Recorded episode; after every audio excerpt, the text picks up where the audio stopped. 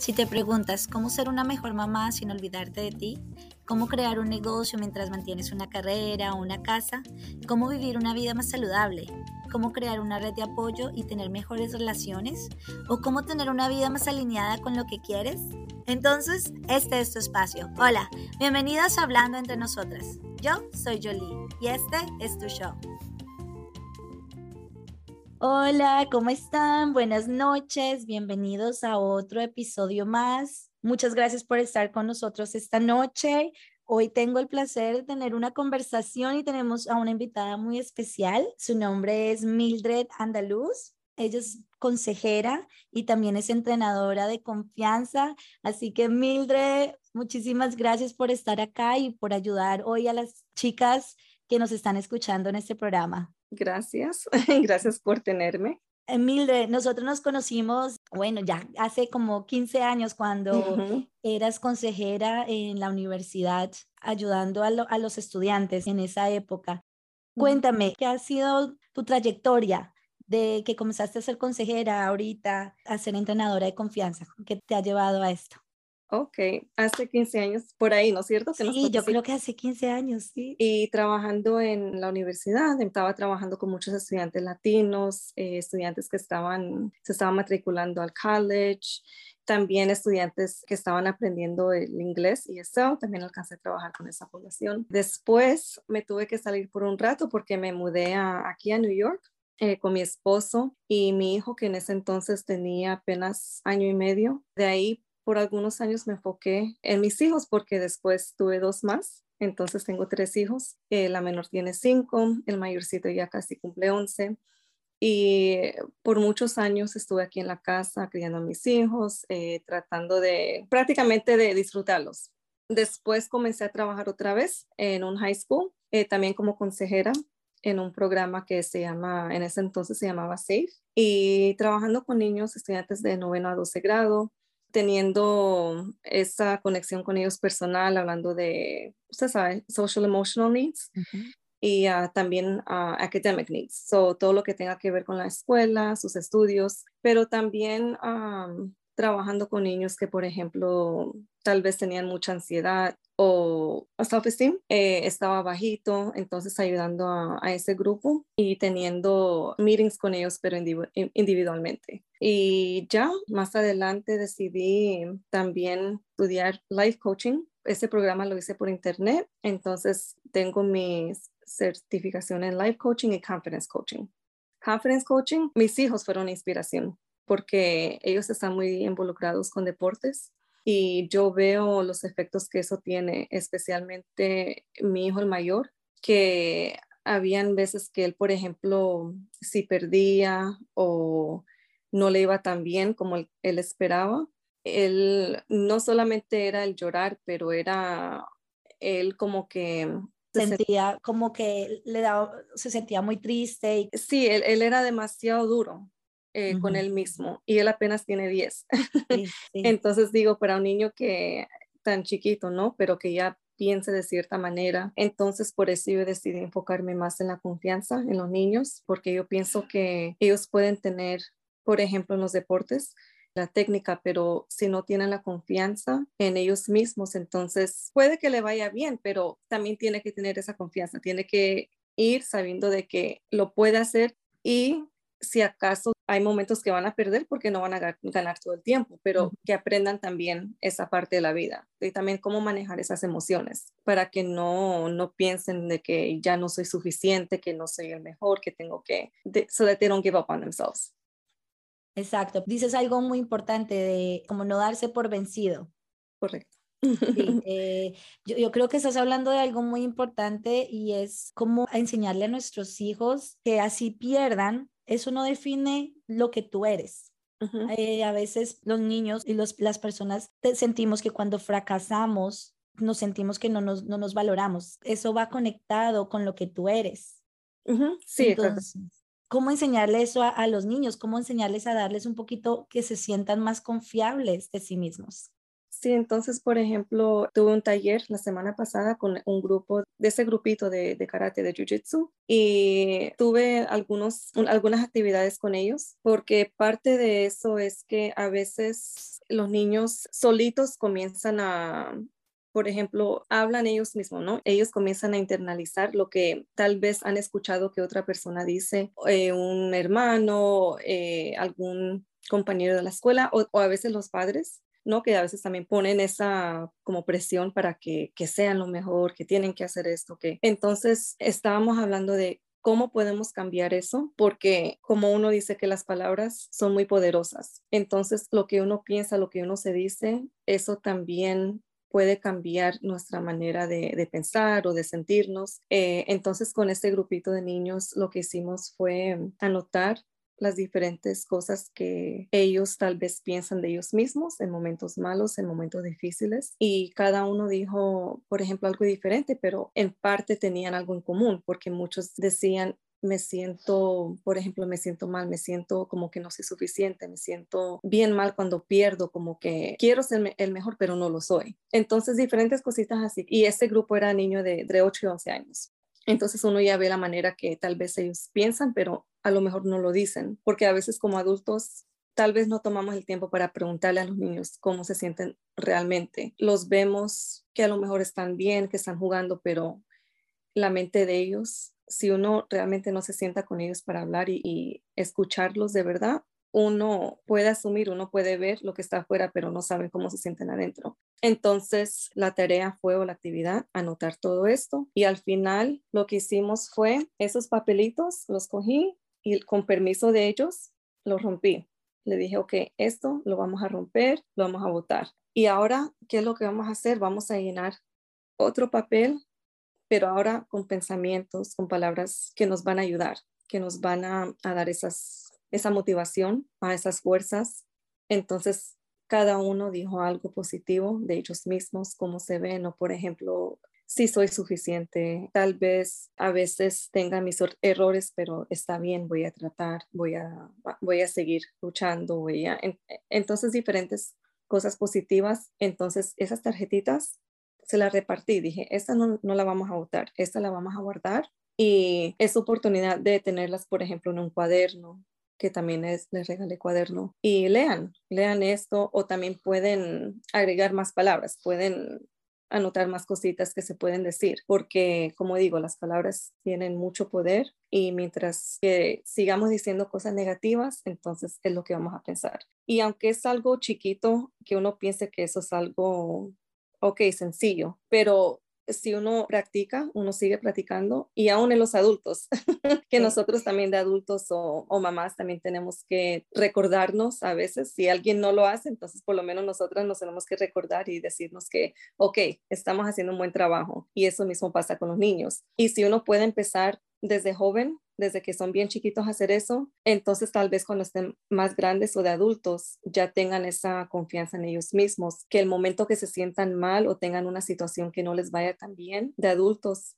por lo menos ya saben cómo, cómo manejar esas emociones. Wow, sí, eso es algo tan importante y yo creo que vemos ahorita mucho en, en los colegios o en nuestra sociedad que los niños se les dificulta tener esa confianza en ellos. ¿Cómo tú de papá, aparte de, ayudarles con las palabras, por ejemplo, cuando un niño está frustrado, cuando no puede hacer una actividad, ¿cómo sería la mejor forma de, ayudarle? O cuando un niño pierde en algo, ¿cómo sería la mejor forma de ayudarle cuando ellos se encuentran en esa frustración y empiezan a decirse cosas malas o, están frustrados?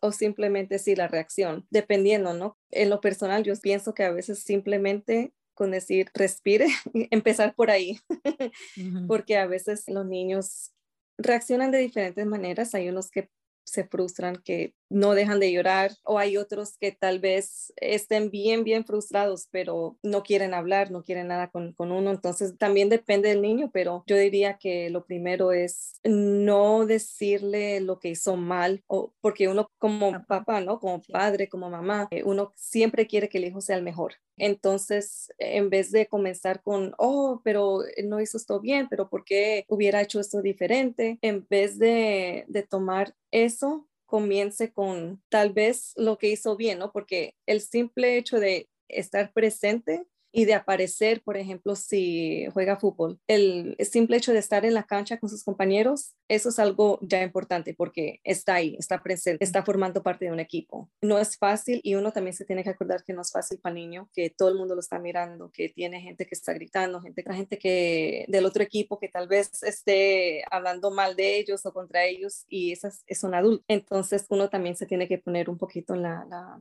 la mente de ellos, pero comenzando con eso, que, ok, respire, estoy aquí con usted, que el niño sienta de que, ok, mi mamá está a mi lado, no está contra mí, que está, está a mi lado, me siento con esa confianza, con esa protección de que no, no está aquí para criticarme y para sentir, hacerme sentir peor y tampoco forzar al niño de que hable en ese momento. Solamente porque uno quiere eh, sacarle las palabras, no lo tiene que forzar en ese momento, déle su tiempo. Si el niño dice, ahorita no quiero hablar, ok, está bien, respete ese tiempo. A los 10 minutos, si sigue callado, está bien, preguntar otra vez, ok, ya han pasado 10 minutos, me preocupa, no quiero frustrarlo más, no quiero que se moleste, eh, acuérdese de que estoy con usted, yo estoy a su lado, eh, soy su mamá, soy su papá, lo quiero, no quiero lastimarlo, lo único que yo quiero hacer es ver cómo lo puedo ayudar en este momento, si no me quiere hablar todavía, está bien, pero al ratito, cuando ya, ya se sienta mejor, me gustaría que sí lo hablemos. Tampoco pienso que se debería de quedar así porque es importante que el niño también se desahogue y sepa que los padres son personas que lo puede hacer con ellos. Pero yo pienso que esa es una parte muy importante, no forzar la conversación, solamente motivarlos, pero que ellos se sientan cómodos después para hablar.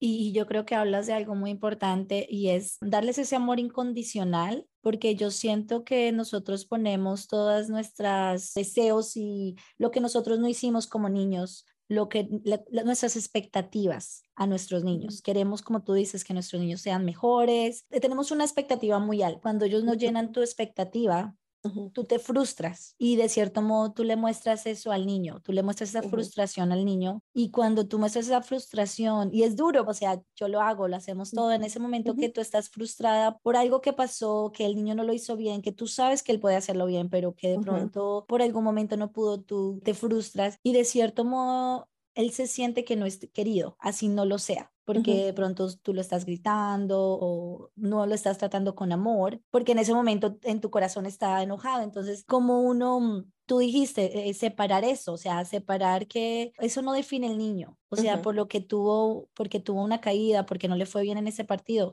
eso no define el niño. Y tenemos que darle ese amor incondicional cuando el niño así no, no le está yendo bien.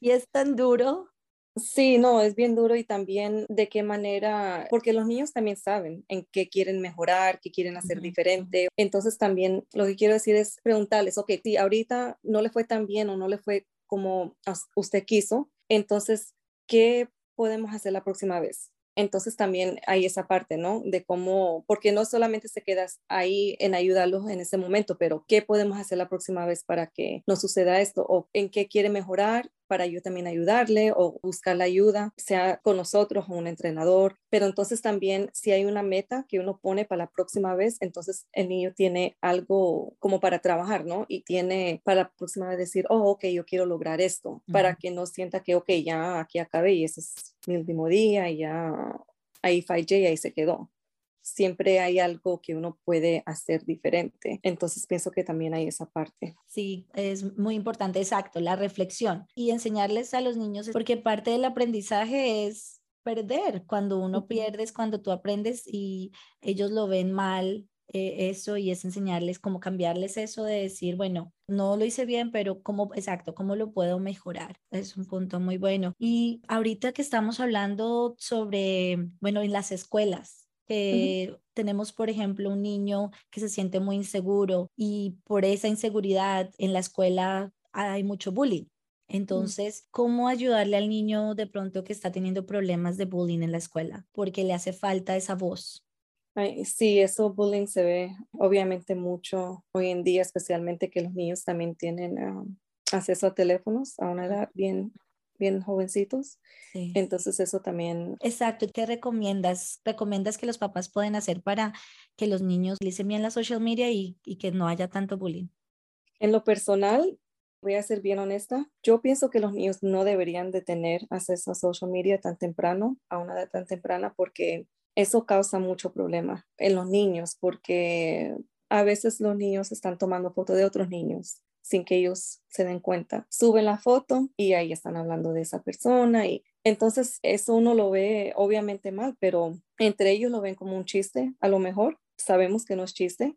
Entonces, en lo personal, yo pienso que un niño no debería de tener acceso a eso, pero si lo tiene, porque hay padres que tal vez pues los dejen. Entonces, no quiero decir controlar, pero hay, eh, manejar, eh, siempre estar pendiente del teléfono de vez en cuando chequear oh, eh, y tener esas conversaciones y ser honesto con el niño mire, quiero mirar su teléfono, vamos a, chequear social media, vamos a las redes sociales, qué es lo que está pasando, cuáles son sus amistades y también seguramente hay settings, ¿no? De que sea mantenerlo privado, diferentes cositas así que uno ya sabe que uno puede hacer para por la privacidad, pero ser honesto y decirle esto es lo que está sucediendo en la vida real, esto le puede pasar, hay niños que son sus amigos, hay otros que no, y honestamente, yo pienso que es lo mejor que uno puede hacer es ser honestos con los niños y explicarle de la mejor manera lo que puede suceder. Y si hay niño que desafortunadamente esté pasando por eso, por bullying, obviamente los padres deberían de hablar con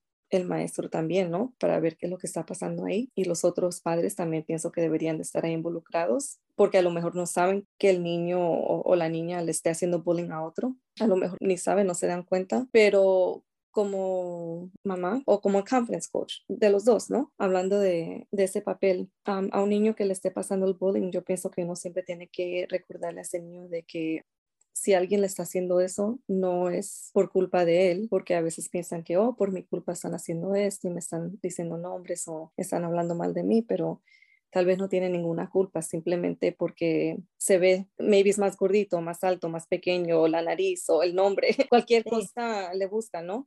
Entonces explicarle que todos somos diferentes, usted no tiene ninguna culpa en esto, le están haciendo el bullying, pero tal vez si hay eh, un grupo en la escuela, si existen diferentes ah, grupos, no, no solamente deportes, pero por ejemplo, si tienen algo de drama o si tienen ah, cualquier extracurricular, you diferentes actividades que se pueden involucrar en eso, porque con eso también en vez de decirle, ok, yo no quiero que forme parte de nada de esa escuela, lo recoge y se me viene a la, casa, que no quiero que nada pase, porque uno no, no, lo quiere aislar tampoco. Entonces, ya después de que uno tome esas medidas de hablar con la maestra, los padres, el niño, también motivarlo para que él siga ahí, que no deje que la manera que otros se comporten con él, controlen, por ejemplo, que controlen la vida de él. No sé si me hago entender, pero algo que yo le digo a mis hijos, si alguien le está diciendo algo mal a usted o está hablando mal de usted, usted no va a dejar de ir a la escuela por esa persona.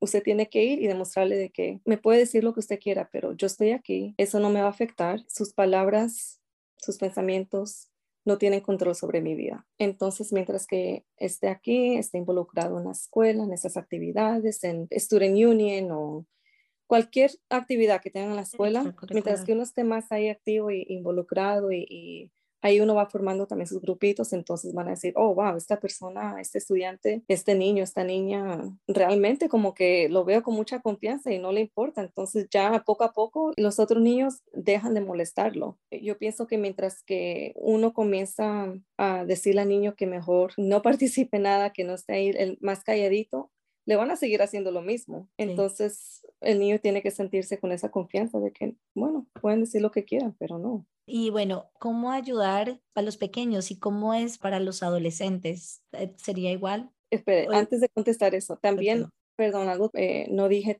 también, porque con los chiquitos también es, depende, bueno, de la edad, si, si son más, más chiquitos, pero también hay muchos libros, ¿no es cierto? Y muchos recursos que uno también les puede leer a los niños y con personalidades en los libros que ellos tal vez se puedan identificar con ellos.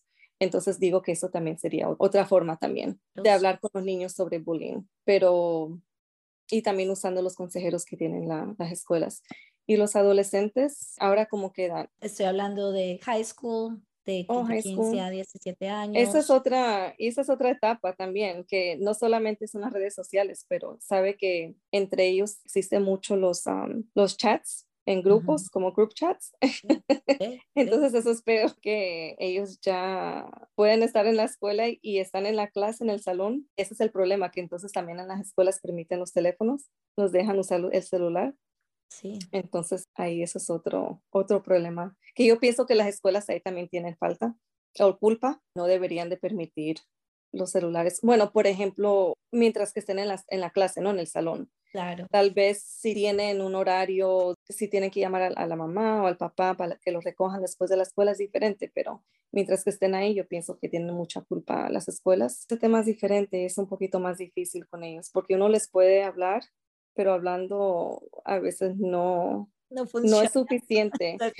No es, no, no es suficiente porque a veces con los niños más chiquitos por lo menos tienen más en cuenta las palabras, pero ya cuando son grandes, ahí sí no. Yo como consejera trabajando ahí en la escuela en high school, tal vez hay diferentes actividades que uno también, yo encuentro en esa edad de high school, trabajando individualmente. En el programa que yo trabajaba antes, por ejemplo, me di cuenta, nosotros teníamos un programa, ¿no? Que los niños cualquier niño era invitado a participar en este programa y por eso me gustaba mucho, porque era durante el día. Los niños mientras estaban lonchando, en vez de estar en la cafetería, porque es una escuela bien grande, casi 4.000 estudiantes. Estamos hablando aquí, así son las escuelas aquí en, en, Nueva York, bien, bien grandes.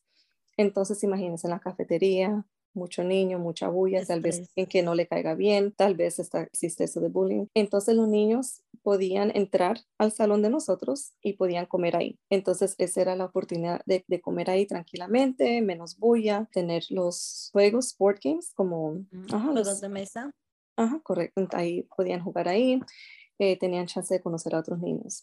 Aparte de eso, también la parte de consejería. Se podían sentar conmigo, con otra consejera y hablar esos temas. Y autoestima, un niño, una niña que tal vez les haciendo el bullying, cómo se pueden defender, no defender de, de, pelear, ¿no? Pero defender en la manera que encuentro que muchos niños de que, que le están haciendo bullying son niños que tienen el autoestima alto, los tienen, lo tienen bajito. Entonces, yo pienso que ahí es como uno tiene que comenzar por ahí. No es tanto, ok, ¿cómo se puede defender contra esa persona? Pero ¿cómo podemos trabajar con usted para que usted se sienta mejor y con más confianza para que no permita eso? Y no lo permita en el futuro tampoco, porque muchos niños hemos escuchado casos que se cometen suicidio y las, las familias ni saben. Entonces a veces uno puede suspender al bullying, uno puede, él se puede ir de la escuela, pero entonces no significa que no va a pasar otra vez. Pero pienso que mientras que uno tenga esas conversaciones, pero seguidas, no solamente una vez, tiene que ser seguido. Ah, también uno tiene que involucrar a los, a los padres para que ellos también estén pendientes en la casa. Tener un diario. Eso me he dado cuenta que con los más grandes les gusta mucho eso, les gusta mucho la reflexión y escriben bastante porque lo he hecho con los de high school y también con los niños entre 11 y 14 que están en, en middle school. Me he dado cuenta que les gusta escribir mucho, como que están sacando todos los pensamientos, sus sentimientos, porque la reflexión no es algo muy común, ¿no? Que si uno no los motiva, el niño no va a hacer eso por ellos mismos no van a decir, oh, ¿sabe qué? Tuve un día largo, déjeme sentarme aquí, voy a reflexionar lo que pasó y, procesar mi día y procesar lo que dijeron esos compañeros de, sobre mí. No lo hacen. Todo es hoy en día, llego a la casa a dormir o a estar en el teléfono, como que quieren borrar esa parte o la quieren esconder. Y entonces me he dado cuenta que tenerlos a escribir eh, escribiendo y, teniendo estas reflexiones. También hay unas tarjetas que se llaman eh, en inglés Let's Talk, en español vamos a hablar. Entonces eh, son tarjetitas que me gustan mucho porque motivan de que, de que hablen, de que se, se, desahoguen. Y son, por ejemplo, muchas preguntas que hacen y dan chance de que ellos piensen en esas preguntas difíciles que normalmente no las pensarían o no no las hablan, no las comentan. A veces los niños no son honestos con ellos mismos, menos con uno. Entonces, mientras que por parte de un consejero, por parte de, de mamá, papá, si sus hijos, si sus estudiantes no tienen confianza en, en, usted, ellos no van a ser honestos, no van a decirles las emociones que realmente tienen por dentro. Entonces, ahí va a ser difícil ayudar a esa persona, ayudar a su estudiante, ayudar a, su hijo, porque entonces lo van a esconder y uno no va a tener la manera de, de cómo llegar, you know. Y, y hablas de algo muy importante que es eso, tener una relación con nuestros hijos. Pero qué difícil es, por ejemplo, si ellos nos cuentan algo que tú sabes que no está bien y cómo es tener esa línea entre amigo y Oh, ser sí, padre. claro. Sí, bueno, yo pienso que desde, de- desde chiquito uno tiene que empezar uno a ser honestos con ellos. Hay muchas cosas que como padres uno quiere esconder, uno quiere que se escuche un poquito mejor para que ellos no vean. Y yo pienso que uno desde, desde que son chiquitos uno tiene que ser honestos con ellos. Y en la escuela, si empiezan a hacer cosas que uno no, no está de acuerdo con eso en la casa, ya siguen creciendo. Lo importante es no, no necesariamente que tiene que ser su amigo. Uno siempre tiene que decir, ok, yo soy la mamá, usted es el hijo, usted es el niño. Yo prefiero que me diga las cosas, aunque yo me moleste, aunque las cosas traigan consecuencias, pero ¿cómo, cómo lo voy a proteger yo? ¿Cómo lo voy a ayudar si no me dice lo que está sucediendo? En la vida hay consecuencias buenas, hay consecuencias malas. Y peor si yo no sé, porque algo le puede suceder en la calle, algo le puede suceder en la escuela. Y si yo no me entero, aunque yo me moleste, nunca voy a decir, sea honesto y yo no me voy a molestar, porque eso es una mentira. Uno, uno le está Sí. mintiendo hijo. Sí. Entonces, le puede decir, aunque me moleste, no me va a gustar, pero por lo menos le puedo ayudar, porque yo pienso que el hijo siempre busca esa protección del padre. No importa que uno sea, yo, por ejemplo, que tengo a mis hijos, es bonito saber que todavía tengo a mis padres, que uno siempre como que busca esa, sí, como esa cobija que... Esa cobija, de- esa, sí, como tú dices, Sí. esa protección de tu padre. Sí, siempre llamas cuando pasa algo. Exactamente. Entonces, si uno de adulto, uno con hijos, uno todavía busca un poquito de eso, Ujú. más un niño, más un adolescente, lo buscan, tal vez no lo van a expresar, no lo van a decir, no lo van a expresar a la manera que uno lo hace y uno de, de mamá, uno de papá, también como maestro, como uno nunca debería de esperar que un niño reaccione de la manera que uno lo, lo va a hacer o que se va a expresar la manera que uno lo hace. Y uno nunca debería de forzarlos a hacerlos a la manera que uno lo quiere. Uno tiene que aceptar y que por lo menos se están expresando de alguna manera. Entonces ahí uno sabe, ok, así lo puede ayudar. Porque si los niños no se sienten con esa confianza con el padre o con un- alguien en la escuela, ellos van a decirles lo que ellos quieren escuchar, pero nunca realmente van a, van a decir lo que sienten adentro. Y imagínense, para un niño es difícil es expresar una emoción. Entonces, am, a lo mejor, y niño, adolescente, tal vez si no hablan, uno también se puede sentar con ellos, pintar.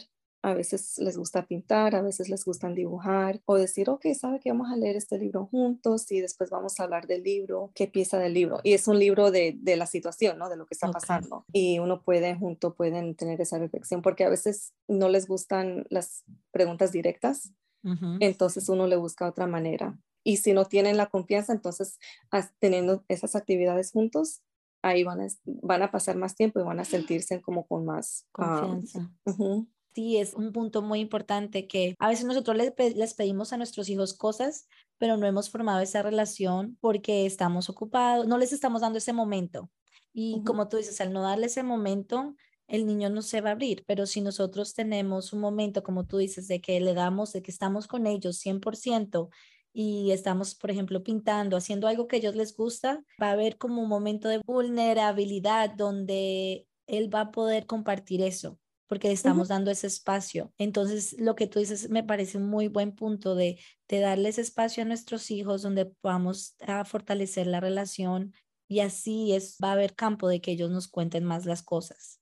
ujú. Um, hiciste muy buen punto. Y ahora, ¿tienes algunas estrategias que podamos utilizar para los niños que sufren de depresión? Puede ser en los pequeños o pues más que todo que yo veo es como en la adolescencia. ¿Cómo lidiar o cómo saber que un niño sufre depresión, ¿qué se puede hacer en la casa y qué ayuda podemos tener desde el punto de los padres?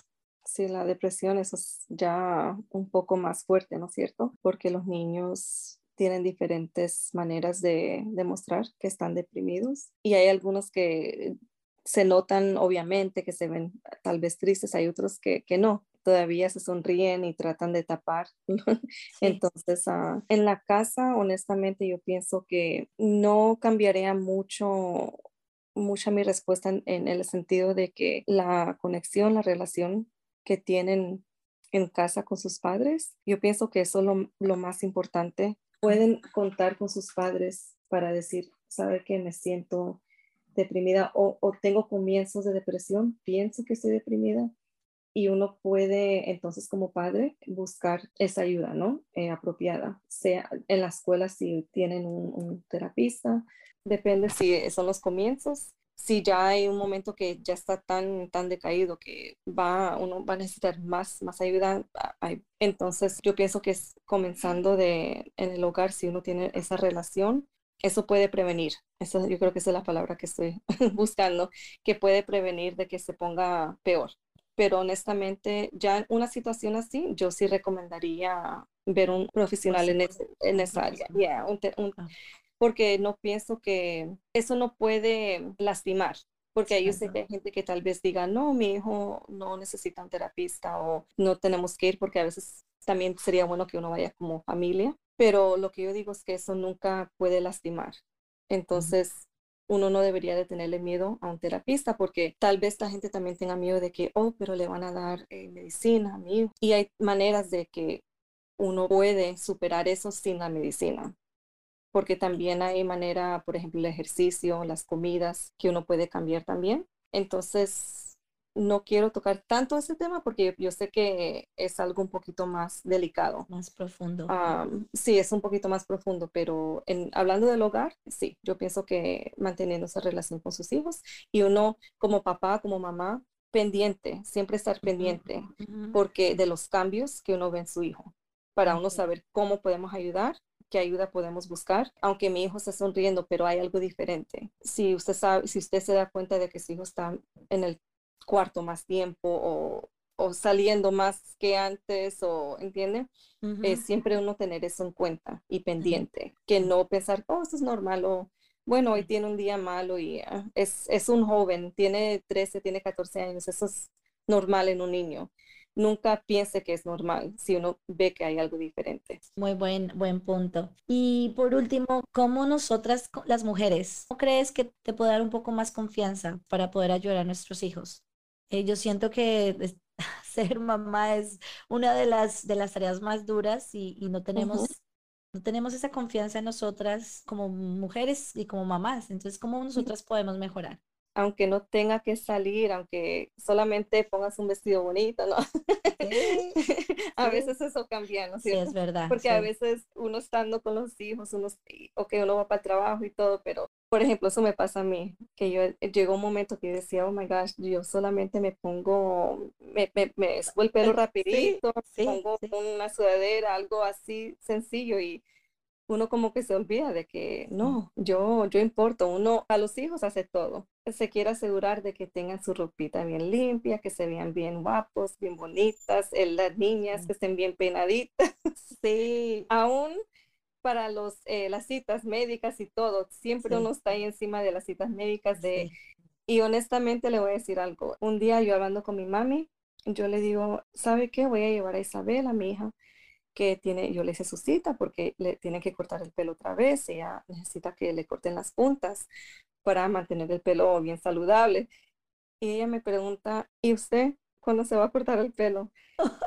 y me hizo esa pregunta y de verdad que fue una pregunta tan sencilla pero yo dije, ¿sabe qué? Tiene razón. Uno se le olvida de que uno también tiene que cuidarse su, no solamente, y no estoy hablando de solamente porque la, apariencia física, pero es que eso también afecta cómo uno se siente adentro. Entonces, cuando ella me dijo eso, yo dije, ¿sabe qué? Yo voy a hacer una cita, ¿verdad? Porque hace como tres años que yo no toco mi pelo, no hago nada con mi pelo. Entonces pensé en mí. Y a veces uno tiene que acordarse de que si uno como mamá, uno piensa en uno mismo, no significa que uno es egoísta, no significa que uno quiera a sus hijos menos, solamente que uno también tiene que acordarse de que yo también importo, de que así como yo cuido al resto del mundo, así como yo me siento de últimas para comer, después de que le cociné a todo el mundo, que yo importo, ¿no? Y algo que yo también comencé a hacer es que eso mismo, ¿no? Que uno se siente, se sienta de último. O a veces uno ni puede disfrutar un café porque uno se levanta un fin de semana, uno le prepara a todo el mundo, pero a veces, no todo el tiempo, pero hay veces que lo que yo hago es me levanto más temprano, yo me hago mi café, me hago mi desayuno y yo como primero para yo estar tranquila. Pero entonces esas cositas que uno piensa, ay no, yo me siento culpable por hacer esto, pero está bien que uno piense en uno mismo, porque si uno no se cuida, ¿no es cierto? Lo que siempre dicen, uno se tiene que cuidar a uno mismo para poder ayudar al resto. Entonces cuidándose uno mismo, acordándose de que yo importo, yo me importo.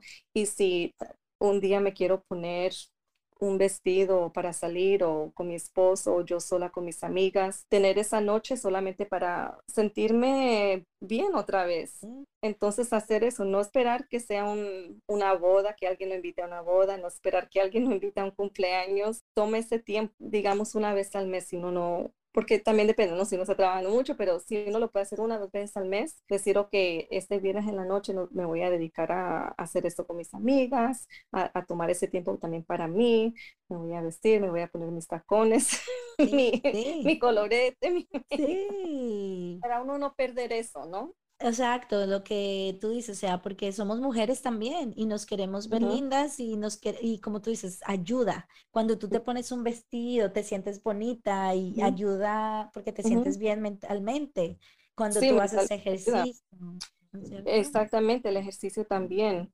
Y, y honestamente, eh, en el 2020, acuérdese que tuvimos la pandemia, ¿no es cierto? Que fue bien difícil, cerraron las escuelas, yo estaba aquí con los niños y, le voy a decir que habían días que, porque fácilmente uno se podía quedar con la pijama todo el día, ¿no? Yo le decía a mis hijos, se bañan, vístanse. Ellos me veían, yo me vestía, peinaba bien y me decía, pero ¿a dónde vamos? Digo, no vamos a salir, pero eso ayuda a que uno se sienta un poquito bien, que, porque mentalmente uno puede quedarse así todo el día y después ahí comienza uno a, a, sentirse mal. Entonces, si uno por lo menos tiene ese, ese hábito, y también como dicen, ¿no? También para la gente que trabaja de casa, es bueno que, por ejemplo, que se levante, que se bañe, que haga de cuenta que eso es su oficina, ¿no? Porque si uno se queda en casa, uno tal vez no trabaja igual. Entonces, lo mismo pasa, ¿no? Con, como uno como mamá y mujer, que yo pienso que lo más importante es no sentirse culpable cuando tome su tiempo para hacer algo por uno mismo. Uno lo debería, uno lo tiene que hacer, es importante para, para su salud mental. Total, exacto. Sí, y también es bonito, se sabe, si uno tiene sus notitas, yo soy bonita, yo me valoro, yo soy, you know, esas afirmaciones a veces uno las pone por ahí en diferentes, esos, si lo tiene en su espejo, eso también es bonito. Por ejemplo, en el teléfono, ya que todo el mundo siempre estamos ahí pendientes del teléfono, es de poner una foto, póngase una notita que le recuerde que, Me gusta. para que cuando uno mire el teléfono uno, también tenga ese recuerdo y esa afirmación. Ese es un buen tip, no lo había hecho, así que me parece excelente. Oh, Mildred, muchísimas gracias. Esto fue una gran información y también un recuerdo, porque exacto, necesitamos recordarnos que nosotras somos importantes también y, y que somos el ejemplo de nuestros hijos. y que está haciendo un buen trabajo. Exacto, y que estamos haciendo un buen trabajo y, poder brindarle a nuestros, a nuestros niños esa confianza, dándoles ese tiempo, dándoles un espacio a ellos para hablar, como que tú decías, también hablaste de, tener un diario, de ayudarles a los niños ya que comiencen a tener un diario y que puedan expresar sus sentimientos. Así que muy, muy buenos juntos. Milde, muchísimas gracias por estar con nosotros esta noche. Muchos, muchos éxitos en, tu nueva carrera y que ayudes a, a, muchos, muchos niños en este entrenamiento de confianza. Entonces, cuéntame, ¿dónde te podremos ah, localizar? Yo tengo, por ahora, tengo el Instagram. Lo puedo dejar en la, en la descripción del, del episodio, tú quieres. Entonces, estarías en Instagram. También estoy terminando mi página. Entonces, esa también la voy a tener disponible por Instagram. Y por Instagram yo las, lo estoy chequeando todos los días también tengo conectado mi correo electrónico al Instagram, entonces ahí me pueden encontrar y, y sí, cuando ah, quieran comunicarse conmigo o conectarse. Milde, muchísimas gracias. Y bueno, si muchas mamás que necesiten ayuda con sus niños pueden conectarse con Mildred en Instagram y muy pronto en Facebook y aquí dejaré la descripción para que sepan más.